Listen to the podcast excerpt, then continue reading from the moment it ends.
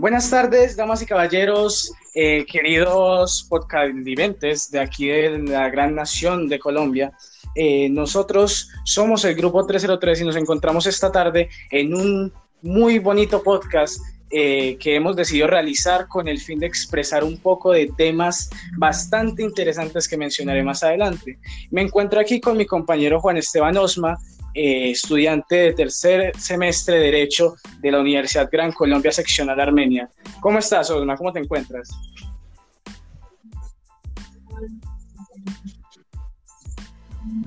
Muy bien, deseoso de seguir participando en este podcast y con muchas ganas, muchas ganas de poder hablar de... También nos encontramos desde la costa colombiana con una gran compañera de la universidad, también estudiante de tercer semestre de Derecho, eh, Alejandra Elmar Ruiz. Eh, ¿Quieres presentarte? ¿Cómo has estado, Alejandra? ¿Cómo te sientes? Bueno, yo he estado muy bien, gracias. Ansiosa también de poder hablar de lo que tenemos planeado para comentar. Perfecto, perfecto. Me gusta mucho esa actitud de los muchachos. También estamos aquí con eh, otro participante, otro compañero, eh, Daniel Álvarez. Preséntate, ¿cómo te sientes hoy para la presentación de este podcast? Eh, hola, buenas, no, encantado, encantado de poder estar acá y de poder eh, llevar a cabo esta charla con ustedes. Excelente, para muy bien. Y por, y por último, pero no menos importante, está nuestro compañero y último invitado, Juan Sebastián Henao Londoño. Por favor, preséntate, cuéntanos cómo te sientes hoy para el podcast y las temáticas que vamos a tratar. Hola, hola, buenas tardes. Me siento bien, inspirado y con muchas ansias de participar y saciarme conocimiento en este maravilloso podcast. Excelente, me parece excelente que los estudiantes de hoy en día tengan esa actitud. Entonces, bueno, voy a pasar a presentar las temáticas después de también presentarme. Mi nombre es Santiago Valencia, voy a ser el día de hoy el host de este podcast y voy a presentar a continuación las temáticas. Hemos decidido implementar una eh, división en dos bloques de dos temáticas muy importantes que no solo acaecen hoy en la actualidad, sino también vienen arrastrándose durante muchos años en nuestra sociedad colombiana. El primero de todos, y vamos a tocar eh, así bien a profundidad, va a ser la discriminación hacia el género femenino y también esa discriminación que hay hacia las personas que son diversas en su género u otras eh, especificaciones. Eh, bueno, quisiera entonces pedirle al compañero Osma que nos diera un poco de su opinión respecto a cómo ve la situación de la discriminación hoy en día en los colegios, en las universidades. ¿Puedes contarnos un poco, Osma?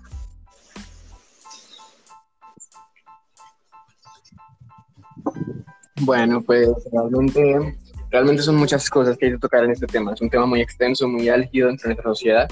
Eh, hay que dar algo por sentado y es que estamos en una sociedad que, que enteramente se ha fundado en unas bases muy machistas, en unas bases que, que están llenas de micromachismos, de coger y decir que la mujer es, es la que es la que es más débil, la mujer es la que tiene que cuidar por los hijos, la mujer es la que tiene que cocinar, ese tipo de cosas. Y aunque nuestras generaciones, las generaciones un poco más eh, de los 80 y 90 hacia acá, han cambiado un poco esas perspectivas que se tenían desde hace mucho tiempo, son perspectivas que aún son muy vigentes y que podemos ver a diario eh, ejemplos de feminicidios, de violaciones, de desapariciones, que obviamente son todavía una muestra de, de los, de los, de básicamente los machismos ejerciendo su, posición de poder o una posición de, de que yo te controlo eh, contra las mujeres. Y eso no se da solo en asesinatos, sino que también se da en maltratos al interior de las casas, en obligar a la mujer a hacer esto, a hacer lo otro, plancheme la camisa, hágame esto. Y pues bueno, también eso se ve en las brechas económicas. De hecho, se sabe, es un secreto a voces que a las mujeres les es más difícil ascender en cierto tipo de empleos, por ejemplo en la academia, eh, por ejemplo también en la política, donde se sabe que no ha habido una mujer presidente en, nuestro país, una mujer eh, lesbiana llegó a ser senadora, pero tuvo que sudarla y tuvo que guerrearla mucho. Y la verdad es que todo eso eh, también hace parte de esta, de esta discriminación. Por otra parte, la discriminación hacia las personas eh, que tienen una orientación sexual diversa, a las personas trans o a las personas intersexuales, pues es algo que es algo que vemos también a diario, todos los días lo vemos. Y eso se da tanto en el colegio, cuando a uno por ser gay, a mí personalmente, por ser gay, eh, a uno lo miran mal, a uno lo molestan, a uno lo joden, a uno no lo dejan estudiar como concentrado, a uno no lo dejan estar en su silla sin decirle, ay, el marica, ay, el gay, ay, esto, lo otro. Y la verdad, eso, eso ha pasado a otras esperas, porque uno va por la calle y ya no puede andar tranquilo sin saber que hay casos como el que sucedió el año pasado del muchacho al que andando por la calle porque sabía que era gay en todo el pueblo y un señor le cortó el brazo con un machete. Listo. Listo, compañero, me parece excelente. Ese tipo de cosas a uno lo sí, me parece excelente tu postura. En serio que realmente se siente bien poder escuchar testimonio de alguien que ha pasado por situaciones y también que traigas a colación noticias que pasan el día al día en nuestro, nuestro país, porque si bien es cierto que en los últimos años, años ha dado esta tendencia a, dar, a permitir esa mayor libertad y que se prohíban esos eh, insultos, esos rasgos eh, tan potentes de parte de las raíces más fuertes, lo que puede ser la iglesia católica cristiana, se puede ver cómo se han abierto un poco más de mente las instituciones y, otro, y otros lugares, pero todavía se siente que las raíces que en algún momento tuvimos de esas iglesias, de ese tipo de instituciones, es verdad que han hecho en muchos de nosotros, aún siendo jóvenes, como ese pensamiento de tener de no tener ningún tipo de conciencia por el otro, ningún tipo de tolerancia por lo que el otro profese o porque el otro sigue, porque el otro sienta. Me parece excelente tu opinión. Eh, quisiera pasar ahora con, con Alejandra. Alejandra, cuéntame, ¿qué, qué, qué opinión tienes respecto a esto? ¿Cómo sientes entonces, eh, según lo que decía el compañero Osma, que es eh, estas circunstancias en las que las mujeres, por ejemplo, tú que eres mujer, de pronto tienes algún tipo de experiencia al respecto de cómo las mujeres son tratadas de esta manera tan desigual. Entonces, eh, puedes comenzar a, decirlo ahora. Bueno, o sea, justamente yo quería hablar de estos temas. También podría decirse que los del de primera mano. O sea, por experiencia personal y criándome con un padre que es machista, podría confirmar todo lo que dijo mi compañero Juan Esteban respecto, pues sí, a la, al poco valor que se le da a la mujer en la sociedad o a las niñas, eh, tanto fuera como dentro de la familia Y me parece que ahora pues la lucha feminista es una lucha que está tomando mucha más voz y se está haciendo, por decirlo así, más visible para las otras personas. Entonces, la verdad me parece genial que luchas como estas eh, estén teniendo más reconocimiento, que las mujeres nos estemos haciendo escuchar mucho más para cambiar comportamientos que en América Latina y en Colombia vienen arraigados desde hace muchísimo tiempo y que incluso a nuevas generaciones, como se podría decir la de nosotros, nuestros padres o abuelos, eh, siguen de una u otra forma teniendo esos pensamientos arcaicos y machistas en algunas situaciones. Y respecto a la discriminación para las personas que tienen una diferente orientación sexual, que hacen parte de la comunidad LGBTI, pues me gustaría notar que también es una lucha que se está haciendo, que se ha hecho, que se ha hecho más visible en estos últimos años que ha tomado mucho más fuerza. Sin embargo, en Colombia y en América Latina es un tema que también tiene mucha estigma aún y que las personas no lo terminan de aceptar. Entonces, a nosotros como sociedad, como juventud, nos corresponde seguir luchando y seguir alzando nuestra voz para lograr un cambio verdaderamente significativo. Y respecto a este último punto, me gustaría dar un ejemplo de una señora que se llama Elena eh, no sé si habrán escuchado su caso, pero pues ella es una mujer trans de 61 años que logró ganar su pensión por la que había trabajado toda su vida, eh, la ganó vía tutela porque pues no se la querían dar. Y después de ganar su pensión, la entidad que se le había estado pues dando por pensiones quiso demandarla porque ellos argumentaban que tenía que esperar a la edad de 62 años para pensionarse como un hombre sabiendo que este no era el género con el que ella se identificaba y que ella desde hace muchos años, o sea, desde 2007, había cambiado su registro civil y desde 2000 em, y desde 2016 modificó, ah, perdón, desde 2017 había realizado su cambio de nombre y desde 2016 eh, modificó su componente de sexo en el registro civil. Entonces, ella venía haciendo su transición, igual la entidad quería no reconocerle su cambio en el que estaba todo el derecho, y aquí me parece que se puede evidenciar la, la transfobia que existe en este tipo de instituciones y pues el poco respeto que llegan a sentir por las personas y por la dignidad de las personas. Por supuesto, es una opinión también muy válida, muy interesante realmente, Alejandra. Te agradezco mucho tu participación. Pero entonces, por ejemplo, quiero saber también, Daniel, Daniel, dime tú que también estás aquí frente con nosotros, ¿qué opinas, por ejemplo, tú de esa brecha salarial que existe desde hace varios años entre el hombre y la mujer? Eh, ¿Es realmente justificada? ¿Crees que hay pruebas en ello? ¿Has visto algo similar en tu, en tu vida cotidiana, en tu vida diaria? Cuéntanos un poco respecto de tu opinión de estos temas. Eh, pues bueno, la verdad es que en mi vida, la verdad, con por ejemplo, mi madre, mi hermana, la verdad es que no, no me he dado cuenta como de ese tipo de problemas. Pero lo que sí he podido leer, lo que sí me he podido enterar, la verdad es que es complicado eh, darle desde mi punto de vista sin vivirlo, la verdad, como una, un tipo de opinión, ya que pues eso se, se deriva desde muchos factores, por ejemplo, nos, como decían antes los compañeros, esto viene desde muy atrás, desde el machismo, de que desde solamente veían a la mujer como para la casa, como para ser la que cuidara a los hijos anteriormente.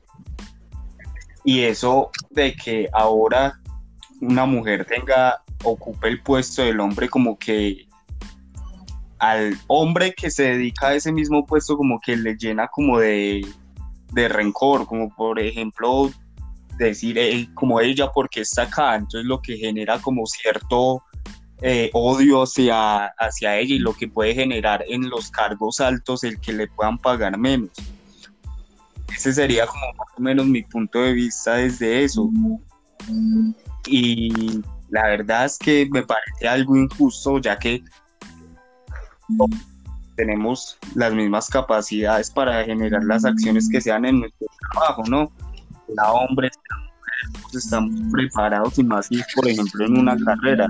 Todos hemos estudiado lo que necesitamos para esa carrera y el hecho de llegar a un puesto profesional que a una persona, a un hombre, por ejemplo, mi una mujer y es ah, después de haber estudiado lo mismo y estando en el mismo puesto se me hace muy injusto, la verdad.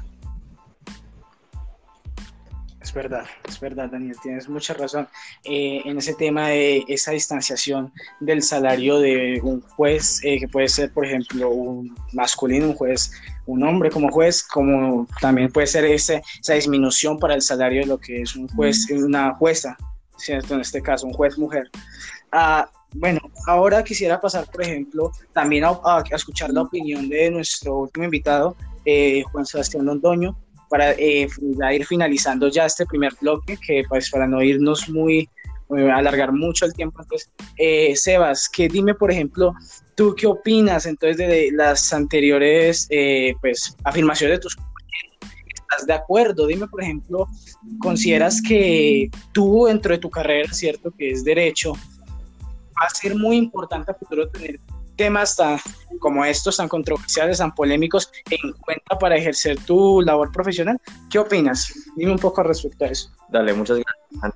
eh, yo estoy totalmente de acuerdo con mis compañeros. La verdad se me hace muy injusto esto que le están haciendo a las mujeres y creo que también es muy importante no dejar a un lado todo este fenómeno que nos está sucediendo a todos, pero que afecta en la gran mayoría a las mujeres, que sería el coronavirus, de la pandemia, pandemia inteligente, lo del teletrabajo, todo esto afecta en su gran mayoría y por decir gran mayoría, era un 60% de las mujeres, donde ese 60%, un 55% son madres jefas de hogar, donde se ocupan en trabajos domésticos, en servicio de hotelería, eh, también hay una parte, una gran parte donde son vendedoras ambulantes. Ahora, con todo este fenómeno se ve muy afectado este sector.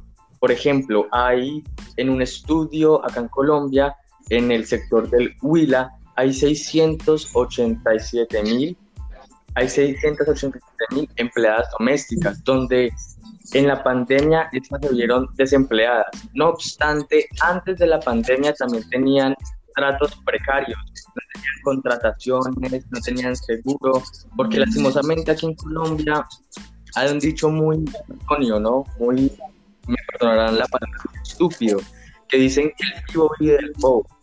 Y la verdad, son, en Colombia la mayoría, por no decir todos, somos muy vivos y en gran parte con las mujeres.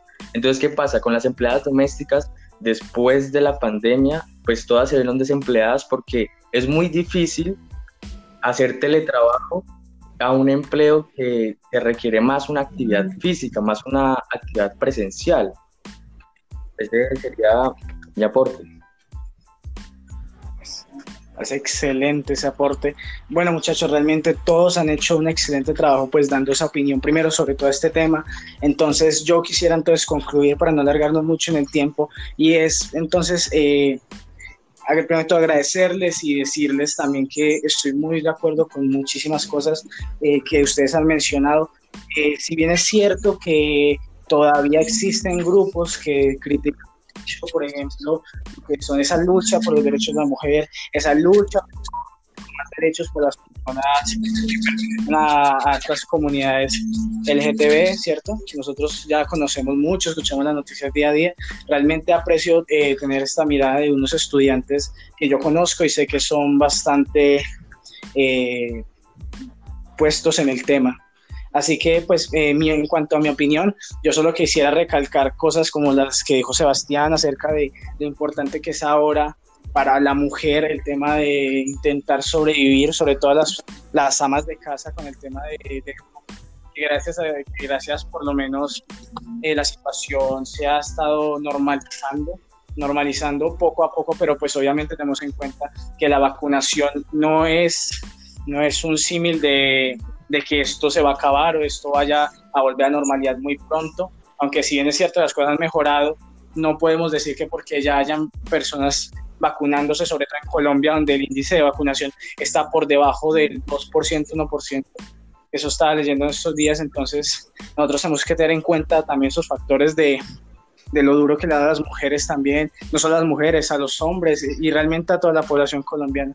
También eh, me gusta eh, enfatizar en el tema que puso sobre la mesa eh, Juan Esteban, Juan Esteban Osma y Alejandra, que son temas súper importantes también a tener en cuenta, que es como nosotros aún seguimos, eh, algunos de nosotros, algunos colombianos, no todos realmente, seguimos apegados, no, y no solo en Colombia, en el resto del mundo, seguimos pegados a raíces muy arcaicas, a raíces muy religiosas que pues al fin y al cabo si en el mundo existen muchas religiones, porque no se le permite a la población tener su propia ideología sin molestarse en un siglo XXI que se supone donde, que se supone en el cual deberíamos estar un poco más avanzados, tanto sociológica como humanísticamente. Entonces, muchachos, les agradezco mucho esta primera intervención. Al final nos, nos, nos dimos 20 minutos para este primer bloque. Entonces, voy a, a pasar a hacer una pausa y ya vuelvo a ingresar para hacer ahora eh, el inicio del segundo bloque. Gracias.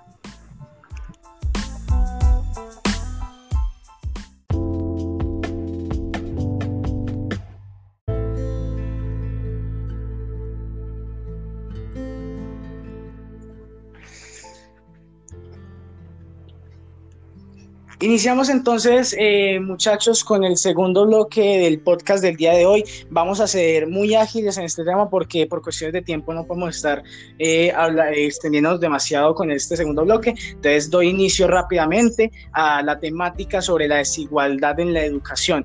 Y esta vez quiero comenzar con un orden diferente. ¿Por qué no empezamos por eh, Juan Sebastián, que se vio muy animado en la, en la charla anterior. Entonces dime, eh, Juan Sebastián, quiero que me, que me des tu opinión acerca de, de, cómo funciona esto de la desigualdad, desigualdad de, de, educación, en la educación de Colombia. ¿Qué, ¿Cuál es tu opinión respecto a eso? Hola, eh, buenas tardes. Bueno, muchas gracias por darme la palabra.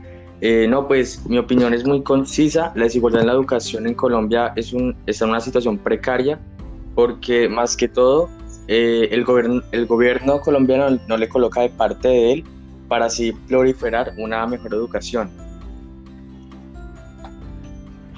¿Ya? Listo, perfecto, es perfecto, muy sintetizado. Recordemos que no tenemos mucho tiempo para, para ese tipo de, de manejos. Entonces pasamos rápidamente a donde Daniel para que nos comente un poco sobre entonces cómo ve la situación de la educación en este momento, de la educación superior en Colombia. ¿Cómo te sientes respecto a eso? En la actualidad, sobre todo? Eh, bueno, la verdad es que desde hace ya, no solamente ahora en estos tiempos de COVID, sino ya desde hace un tiempo, eh, se nota muchísima desigualdad, porque cómo es posible que una educación privada, o sea, totalmente fuera del Estado, tenga mejor infraestructura, mejor eh, acompañamiento de los docentes, mejor, mejores clases, etcétera, que una pública la cual es financiada por el Estado, o sea, es de donde salen la mayoría de, de, profesionales en el país y que se estén como de, dejando coger por las universidades privadas y que el Estado no haga nada después de que muchos de las universidades públicas lo exigen, exigen ingresos, exigen dinero, exigen acondicionamiento en las aulas y que no lo hagan, la verdad es que se, se hace pesado, se hace maluco, ¿no? El que después de exigir tantísimo el gobierno no, no ayude en eso, la verdad. Eso es verdad, Dani, eso es verdad. Lastimosamente el gobierno está dejando muy al lado eh, el tema de la educación superior pública y eso es un tema muy triste, sobre todo en, este, en esta actualidad tan problemática que tenemos. Paso rápidamente entonces a nuestra compañera Alejandra para que nos dé un poco de su opinión sobre cómo ha sido, por ejemplo, ella que está en otra ciudad recibiendo clases, cómo ha, ha sido ese proceso de irse de aquí, eh, de Armenia a Barranquilla a, ver clases allí. Bueno, a mí me gustaría decir que la educación en Colombia siempre ha sido muy desigual, pero enfocándonos ya en la actualidad de COVID-19. Eh, a mí en lo particular me gustaría resaltar la problemática sobre cómo la virtualidad ha perjudicado los estudios de las personas que no pueden acceder a un buen Internet, siendo este el caso en Barranquilla, que bueno, sí me he visto bastante perjudicada por no poder entrar a la mayoría de las clases, y de cómo también el gobierno colombiano no pone de su parte para hacer que las personas puedan recibir una buena educación virtual.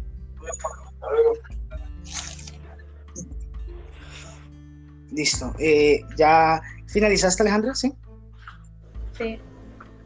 Sí, es cierto, es cierto, es muy cierto. Yo quisiera dar un, momentico como una interrupción para dar un poco mi opinión. Y es que sí es verdad que la virtualidad ha afectado mucho a la educación superior en Colombia, sobre todo, por ejemplo, a nosotros, estudiantes de la Universidad de la Gran Colombia, eh, sección Armenia, así como muchas otras universidades, tanto privadas como públicas, las cuales se han visto completamente afectadas en rendimientos, en, por ejemplo, la subida de costos, aún así ni siquiera estemos viendo las clases eh, presencialmente, o sea, ni siquiera una pequeña rebaja dentro de, del tema de nosotros en nuestro plan de estudios.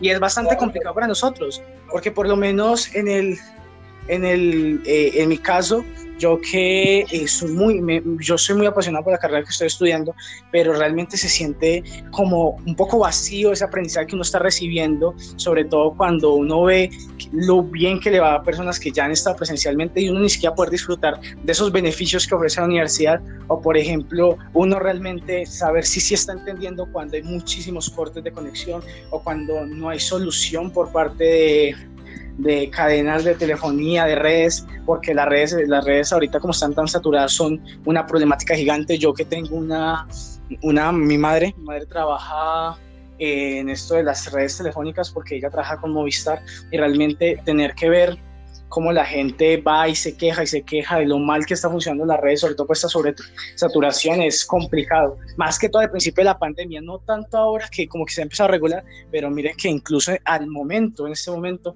todo está volviendo a irse eh, muy fuerte hacia abajo, eh, sobre todo en ciudades como Armenia, porque pues realmente los casos han ido aumentando y la situación que se supone que ya debería estar cambiando está volviendo como otra vez a ese origen. Y finalmente pasamos con nuestro compañero eh, Juan Esteban Osma para que nos dé un poco su opinión. Quizás él quiera tratar más que el tema de, del COVID, eh, que hemos tratado mucho en este segundo bloque, y hablar un poco más de la desigualdad en Colombia que ha estado siempre a comparación de cómo lo es ahora. Entonces, eh, te doy la palabra, Juan Esteban. Sí, claro, pues realmente también un poco a modo de conclusión, ya porque también tendremos poco tiempo para concluir. voy a dar mi opinión y también concluir con ella. Y es que Colombia ha tenido una deuda histórica con la educación. Eh, Colombia y el gobierno le debe a los estudiantes muchas cosas, no solo plata, porque sí, le debe mucha plata a la, la educación pública, a la universidad pública, sino que le debe vidas, por, porque la lucha de la universidad pública y la lucha por la educación pública no es algo que venga desde 2018, que hubo ese gran paro, desde 2011 que hubo ese gran paro, sino que es algo que viene desde hace muchísimos años, pero demasiados. Incluso podemos remontarnos a la masacre de las bananeras y ya había estudiantes protestando. Podemos remontarnos al gobierno de, de Rojas Pinilla y vemos a los estudiantes el día del estudiante caído, el 8 y 9 de junio, donde fueron acribillados en la Plaza de Bolívar por el ejército, por, el, por uno de los bloques que había venido de la guerra de Corea. Y, y pues realmente vemos que la educación pública en Colombia está desangrada. Los estudiantes nos desangran a diario. Yo personalmente pues yo soy representante de la Asociación Colombiana de Estudiantes Universitarios, eh, trabajo con ella en la Universidad Privada en la Gran Colombia y he participado activamente en cada uno de los paros que se han hecho más o menos de 2011 y realmente uno ve que a uno lo desangran.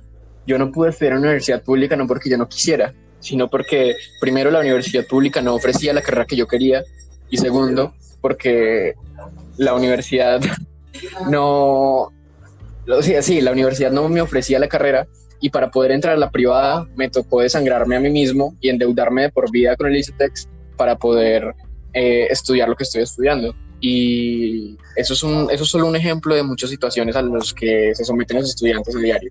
Y aparte de que hay una desigualdad en el hecho de que no todos recibimos la misma educación y de que es obvio que la Universidad de los Andes y la gente que sale de allá es mucho, recibe muchos, muchos, pero muchos beneficios en el mundo laboral.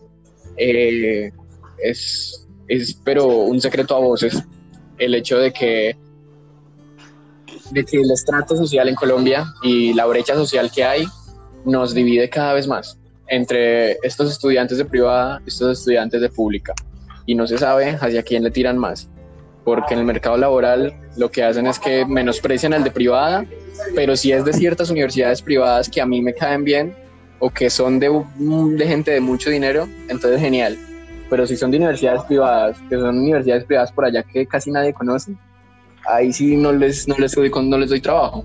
Y con los de la pública les pasa un poco lo mismo. Entonces, son ese tipo de cosas. Yo creo que hay que apuntar a, la lo que, a que es necesario seguir luchando por la educación, por la educación pública. Hay que seguir luchando por formas de financiación para los estudiantes que tenemos que financiar sí o sí nuestra carrera. Y, hay que luchar porque esto del COVID, como ustedes bien lo han dicho, no solo ha mostrado lo mejor de nuestra sociedad, porque sí, nos hemos unido para muchas cosas, sino que ha mostrado también lo peor y ha mostrado cuán cuán mal estaba preparada la universidad, las universidades para llevar bien una virtualidad. Porque es una virtualidad en la que los estudiantes a veces no nos sentimos acompañados. Y es una universidad, es una forma de estudiar eh, que a muchos no los favorece, por lo mismo que decía Aleja, porque la brecha social en Colombia no nos permite acceder a buenos servicios de Internet, o a buenos servicios de telefonía, o a buenos servicios de hasta de televisión. Entonces es como todo eso se ha juntado y yo creo que esta pandemia nos tiene que renovar como seres humanos para seguir luchando por una mejor sociedad, un mejor país, una mejor educación y una mejor calidad de vida. Excelente apunte, Juan Esteban. Eh, te agradezco mucho tu participación y de hecho le agradezco a todos eh, su participación el día de hoy en este podcast tan interesante con estas dos temáticas que nos acaecen en la actualidad a todos nosotros, jóvenes, estudiantes, y no solo a nosotros, sino a toda una sociedad colombiana que está intentando eh, resurgir de un problema tan grande como lo puede ser la pandemia. comparto mucho las ideas eh, es verdad, la verdad es que eh, se debe, Colombia debe mucho a la educación, no solo pública, sino también privada, y realmente nunca, o sea, no tenemos que hacer bandos porque realmente la educación como tal en Colombia es, es muchas veces decayente.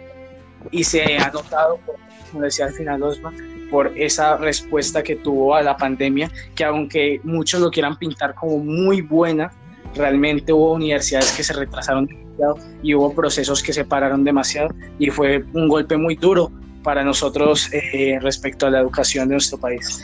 Entonces, muchachos, muchísimas gracias a todos por haber participado, a Juan Esteban, a Alejandra, a Daniel, a Sebastián, en serio, muchísimas gracias por permitirme conversar con ustedes un poco respecto a ese tema, así en un corto periodo de tiempo.